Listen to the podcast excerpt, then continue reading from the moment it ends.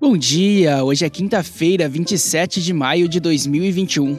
Eu sou o Vassi Álvaro e este é o FRT Cast, o nosso giro de notícias para você começar o dia bem informado.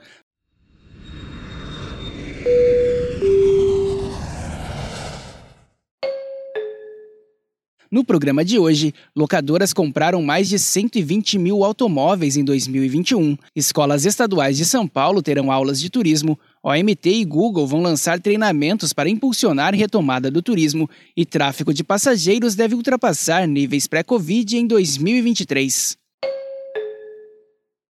Uma recente pesquisa da Associação Brasileira das Locadoras de Automóveis revelou que as empresas de locação já emplacaram mais de 122 mil veículos em 2021. Esse total corresponde a mais de 20% dos emplacamentos de automóveis e carros comerciais leves nacionais de janeiro a abril deste ano. No ano passado, as locadoras também emplacaram uma a cada cinco automóveis no país.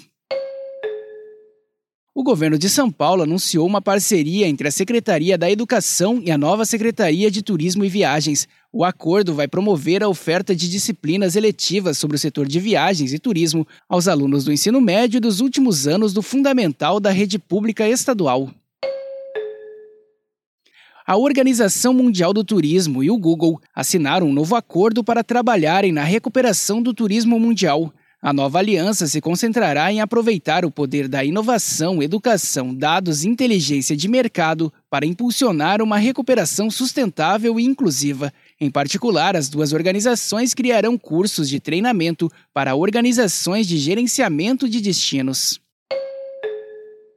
A Associação Internacional de Transporte Aéreo, IATA, divulgou uma pesquisa sobre a recuperação da demanda de passageiros no pós-Covid, que demonstra que as pessoas continuam ansiosas para viajar a curto e longo prazo. Entre os destaques do levantamento estão em 2021, o número global de passageiros deverá recuperar 52% dos níveis pré-pandemia, em 2022, 88%, e em 2023 deverá ultrapassar os níveis pré-pandemia, chegando a 105% de crescimento.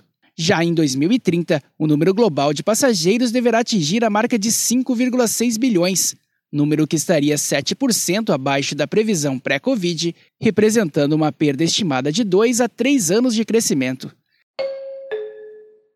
E por hoje é só. O FRT Cast é uma produção da FRT Operadora. Acompanhe a gente pelas principais plataformas de conteúdo como Spotify, Deezer e Apple Podcasts. Amanhã tem mais. Até lá!